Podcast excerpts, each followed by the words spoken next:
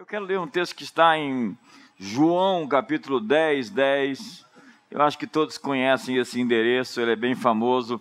O ladrão vem senão roubar, matar e destruir. Eu vim para que tenham vida e a tenham em abundância. Então, hoje eu quero falar sobre sonhos. O propósito da vida é ter um propósito para viver. É, Mark Twain que disse que os dois dias mais importantes da sua vida é o dia que você nasceu e o dia que você descobriu por quê. Né? É, nós chamamos isso de convergência. Convergência é aquilo que eu sou e aquilo que eu nasci para fazer.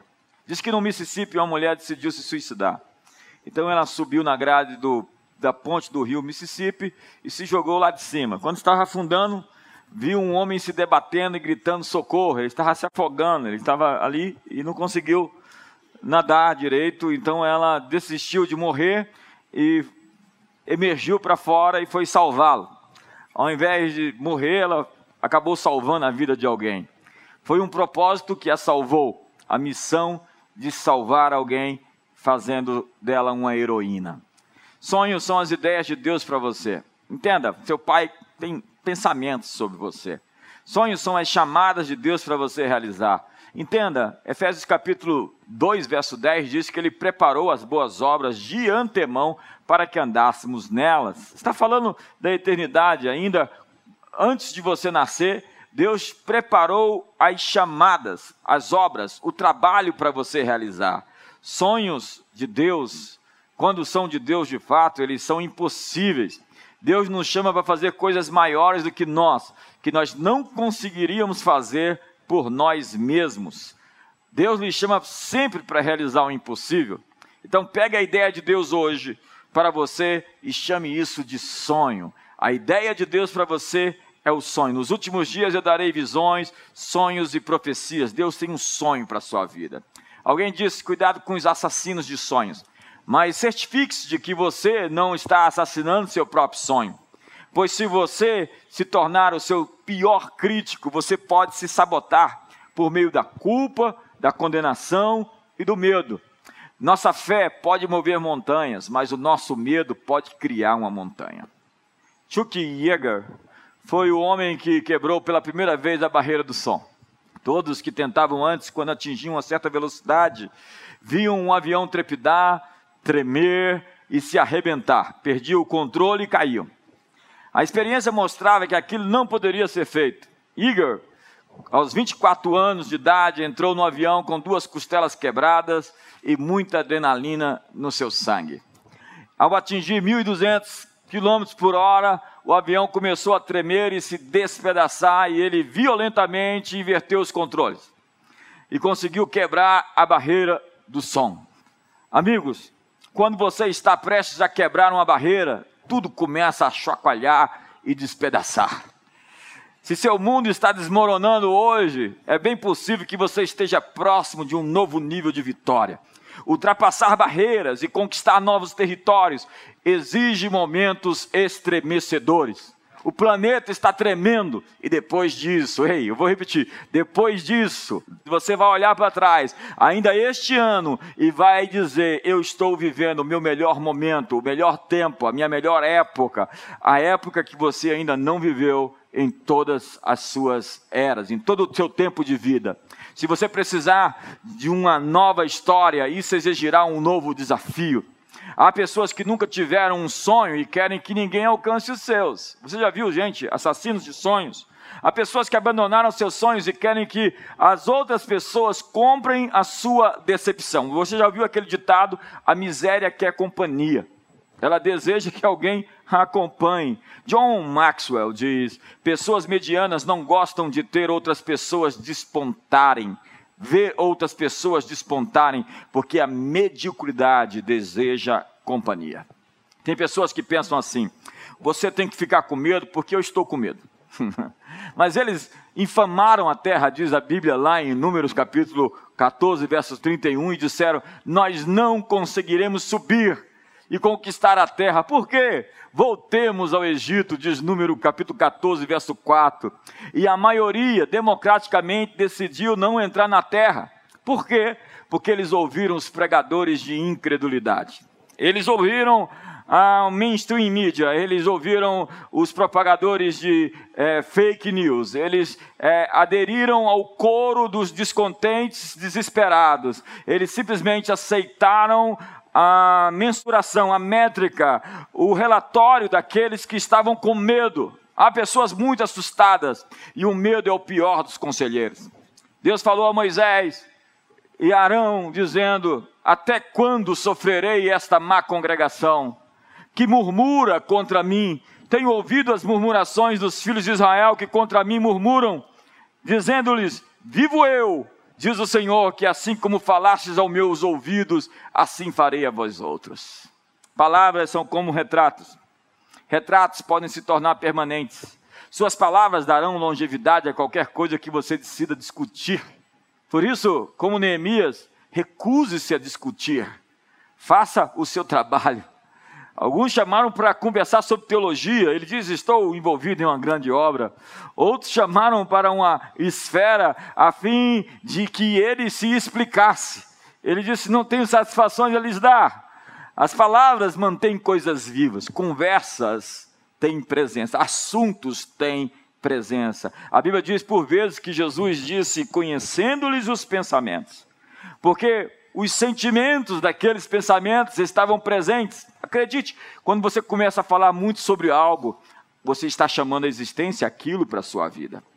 Se você fala de morte, é a morte que você vai manifestar. Se você fala de doenças, de Covid-19, de coronavírus, de pandemia, de praga, é isso que vai aparecer. Se você vive falando de problemas, eles vão surgir. Não discuta aquilo que você quer que as pessoas esqueçam. Palavras certas podem trazer saúde para o corpo. Você já leu Provérbios capítulo 15, verso 4, diz assim: A língua serena é árvore de vida, mas a perversa quebranta o espírito. Palavras agradáveis são como favo de mel, doces para a alma e medicina para o corpo. Palavras são medicina para o corpo. Provérbios 16, 28 diz: O homem perverso espalha contendas, e o difamador separa os melhores amigos. Há pessoas à procura de uma razão para discordar. Você já viu? As redes sociais estão cheias de haters. Eles querem discordar. É incrível como você põe uma perspectiva positiva é, sobre algo e eles estão ali sempre tentando afirmar uma posição, chamando-nos para baixo na sua frequência mais rasteira. Ei, cuidado com a frequência das pessoas. Eu escrevi no meu livro Metanoia sobre uma neurocientista que ficou hospitalizada, ela ficou em coma muito tempo sem poder falar e nem conversar e nem se expressar de maneira nenhuma, mas ela sentia a presença das pessoas. Ela dizia que algumas pessoas entravam na sala para visitá-la e ela se sentia sugada, esgotada quando aquelas pessoas saíam. Outras pessoas agregavam valor a ela. Quando entravam, ela se sentia energizada e pronta para se levantar. Há pessoas que ignoram qualquer ponto de acordo. Normalmente, pessoas que não dão certo procuram motivos para justificar os seus fracassos, porque para elas é mais fácil inventar uma desculpa do que pagar o preço para vencer. Eu vou repetir isso. Para algumas pessoas é mais fácil inventar uma desculpa para perder do que pagar o preço para vencer. Na verdade, existem pessoas que já estão inventando uma desculpa para quando tudo der errado. Quando eu vou, o que, que eu vou dizer quando meu casamento terminar? E quando eu não tiver dinheiro, para quem que eu vou pedir emprestado? As pessoas já estão inventando uma desculpa para quando tudo der errado. Ei, Deus quer frustrar os seus planos de fracasso hoje.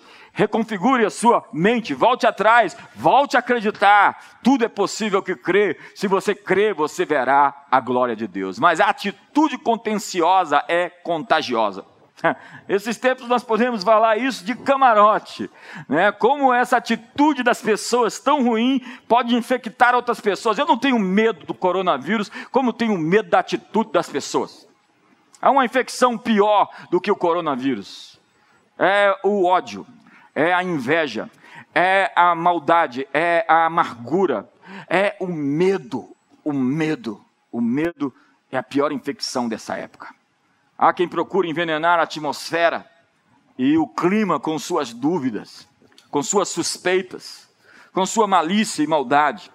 Alguém me perguntou na internet: o que vocês estão fazendo pelos pobres nesses dias de Covid-19? A maneira como ele perguntou apontava que era uma crítica, uma acusação. Nós estamos fazendo muito, é só nos acompanhar e você vai saber. Prova-se que essa pessoa não sabe e de fato não nos acompanha, porque nós estamos procurando nesse momento não deixar ninguém para trás. Ninguém vai ficar para trás.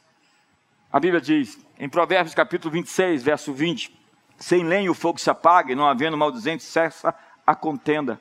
Como o carvão é para a brasa e a lenha para o fogo, assim é o homem contencioso para acender rixas. Acender rixas. Cuidado, seis coisas Deus odeia, a sétima ele abomina, aquele que coloca um irmão contra o outro. Há pessoas especialistas. A palavra diabo quer dizer acusador, caluniador. Há pessoas que se tornaram um diabo. As palavras do maldizente são comida fina que desce para o mais interior do ventre. Você já viu pessoas que se alimentam assim de fofocas? Elas se sentem abastecidas quando ouvem coisas ruins. Eu quero informar que você está adoecido e você precisa de cura. Entenda a lei do acordo. A lei do acordo é a maior lei do sucesso. Eu preciso só de dois ou três para concordarem comigo. E eu estou realmente acreditando que eu tenho aqui hoje pessoas que vão concordar comigo que nós estamos virando essa página. Esse ano nós vamos viver algo extraordinário ainda. Esse ano 2020 há algo estupendo da parte de Deus que vai acontecer no Brasil. Nós vamos ver a liberdade como nunca vimos antes. Nós vamos expressar a prosperidade, a grandeza e o crescimento de uma maneira exponencial. Jesus disse: As minhas palavras são espírito e são vida. Palavras são espírito, palavras são vida. Salomão disse: O poder da vida e da morte estão na língua, e o que bem dela se utiliza comerá do seu fruto porque a boca fala do que está cheio o coração, suas palavras criam a sua atmosfera. É, as palavras para o espírito no grego é no hebraico vento e fogo. Espírito, vento e fogo. Vento e fogo. O que passa pelas suas cordas vocais quando você fala é vida ou morte. Nosso ambiente é manifesto através das palavras que usamos. Quando você fala, você cria o espírito do seu ambiente, o espírito da sua atmosfera. Suas palavras criam atmosfera. Nossas palavras podem gerar opressão ou libertação em nossa vida. Paulo diz: você tem o poder de chamar à existência as coisas que não existem. Você é muito poderoso e precisa aprender a usar isso cuidadosamente, tendo o mesmo espírito de fé, pelo qual diz: Eu criei, por isso falei, por isso nós cremos e também falamos. Qual o ambiente que você está criando? Qual a fonte das suas palavras? Qual a sua inspiração? O ódio? O medo? A amargura? A inveja? O que existe por detrás das suas afirmações?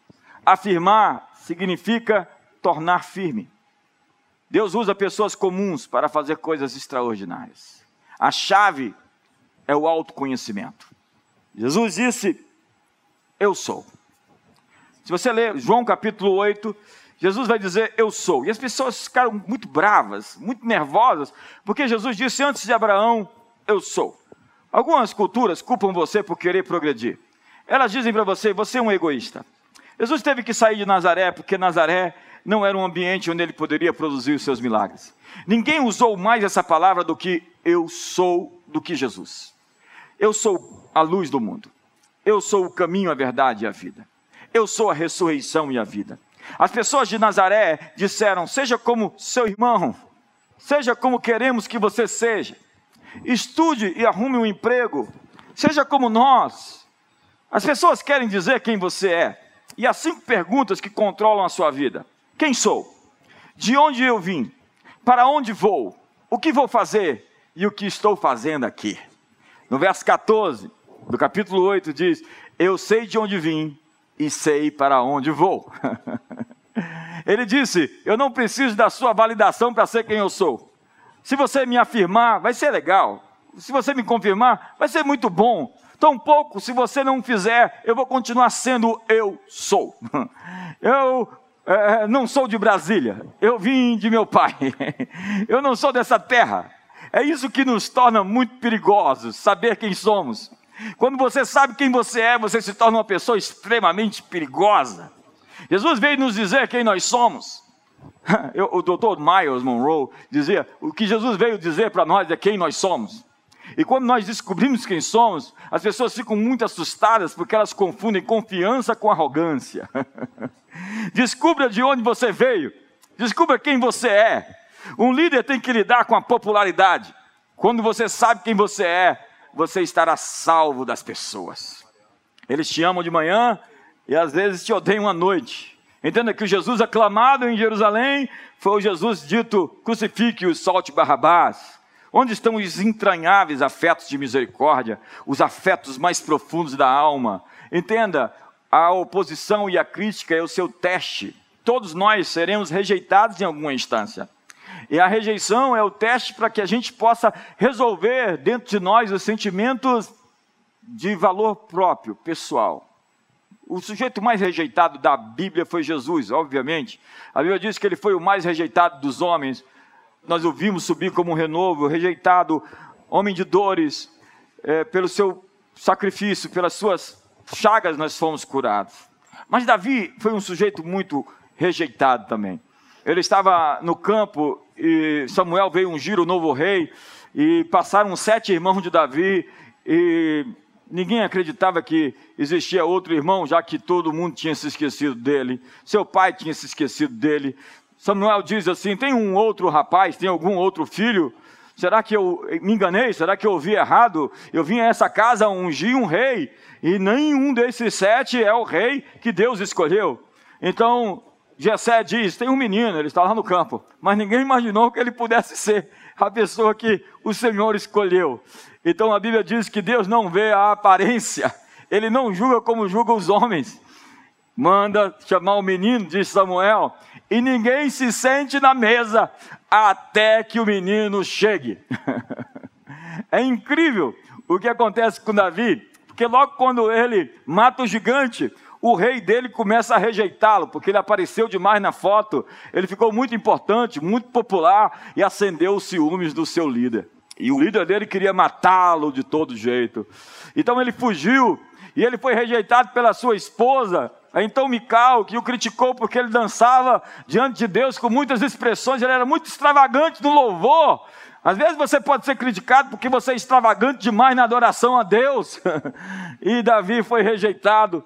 Então, pelos filisteus que não quiseram ir para a guerra com ele, Davi foi rejeitado pelos seus próprios homens em Ziglag que queriam matá-lo porque tinham perdido tudo. Uma das lições da vida, amigo, é aprender a rejeição. As pessoas vão te odiar por estar fazendo alguma coisa. Não tente fazer que todas as pessoas gostem de você. Não ser entendido é um preço que você tem que pagar. Continue amando as pessoas. Jesus disse: Pai, perdoa-lhes, eles não sabem o que fazem. A crítica é o sinal de que você está fazendo alguma coisa, de que você está se movendo. Se acostume com a rejeição. Não saia por aí fazendo inimigos. Eles vão vir naturalmente, você não precisa fazê-los. Esteja perto de pessoas que vão te fazer maior e melhor. Como você se sente perto de uma pessoa define muito bem o seu relacionamento com ela. Portanto, faça de você mesmo a sua melhor companhia.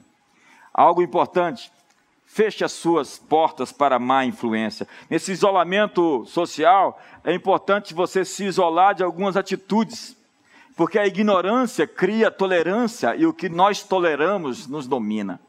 O diabo designou um espírito crítico para atormentar a vida das pessoas.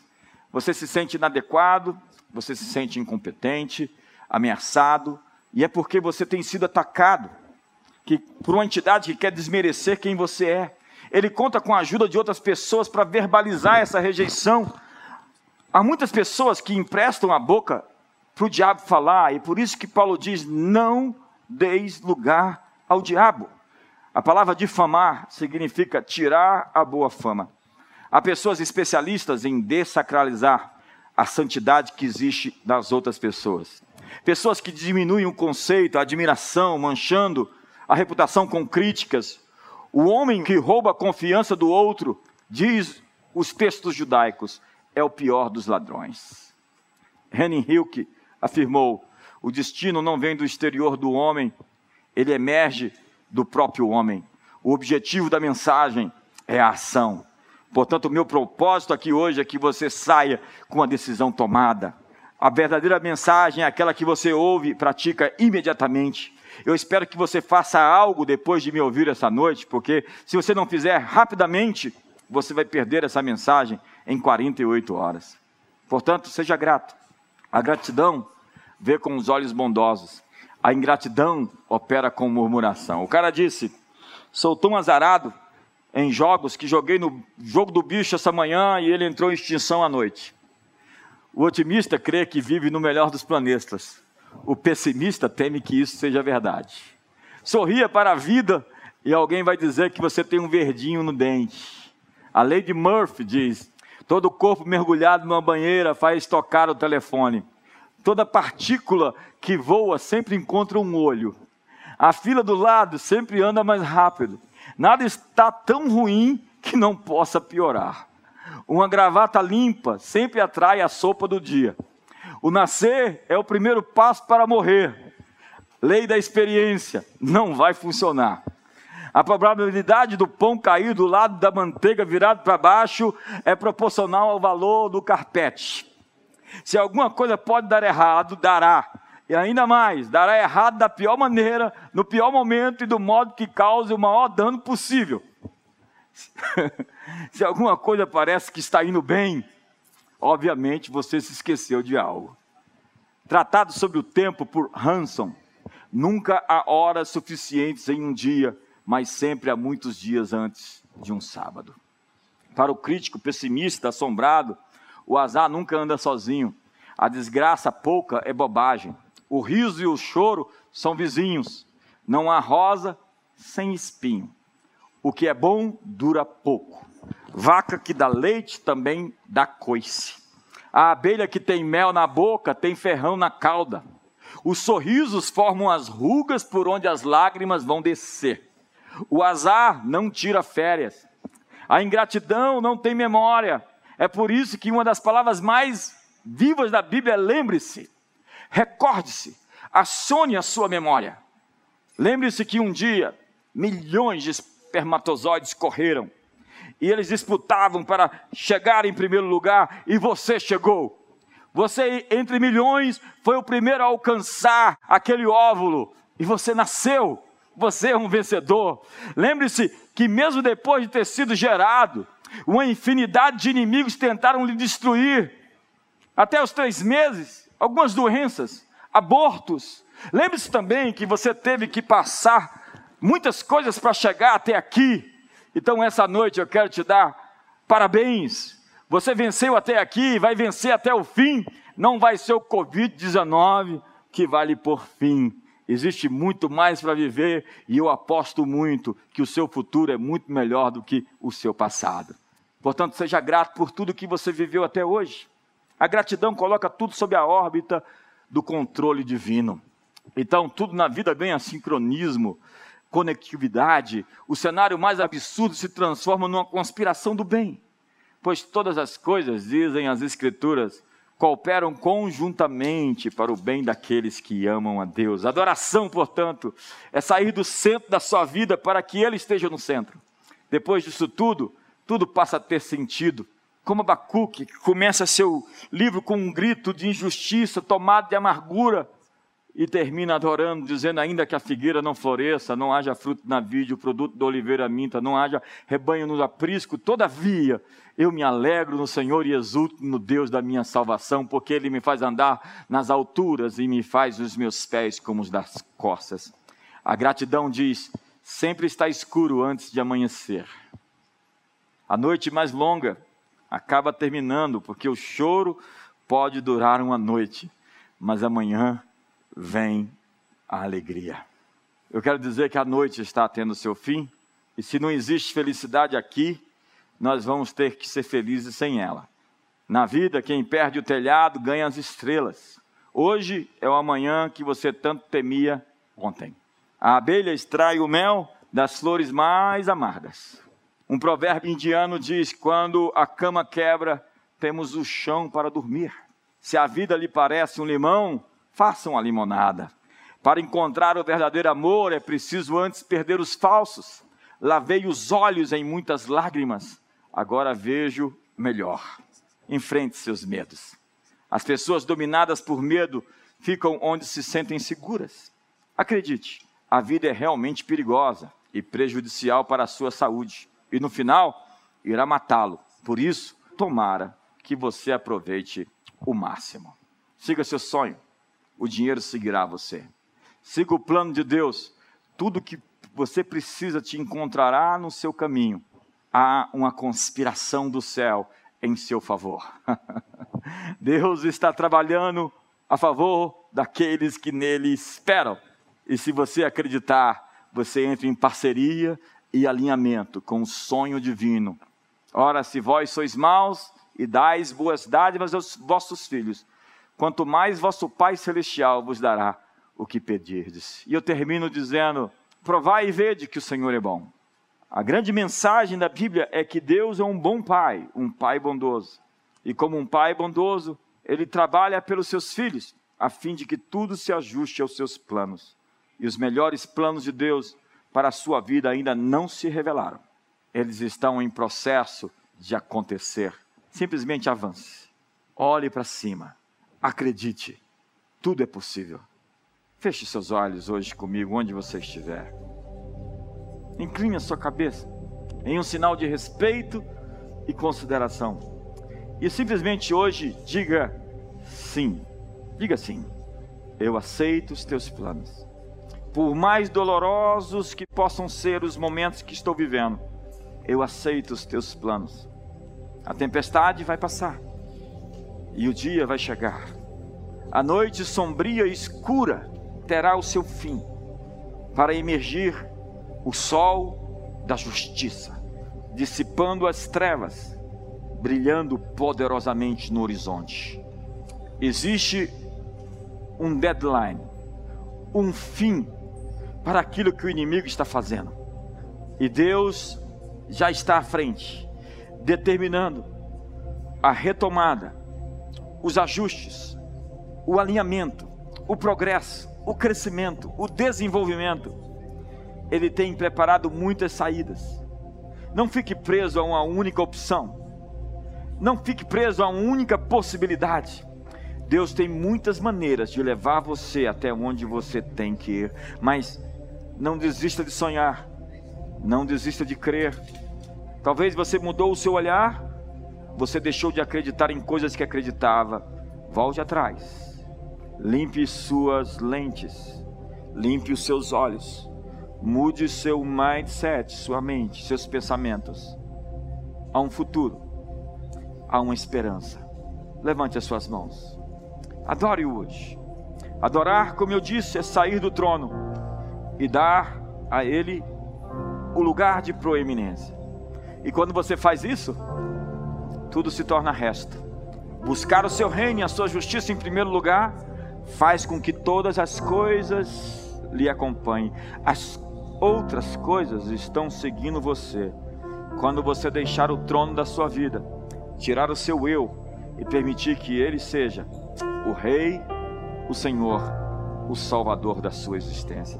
Diga comigo em sua casa hoje: Senhor Jesus, entra no meu coração, transforma minha vida, me faz uma nova criatura, vivifica-me.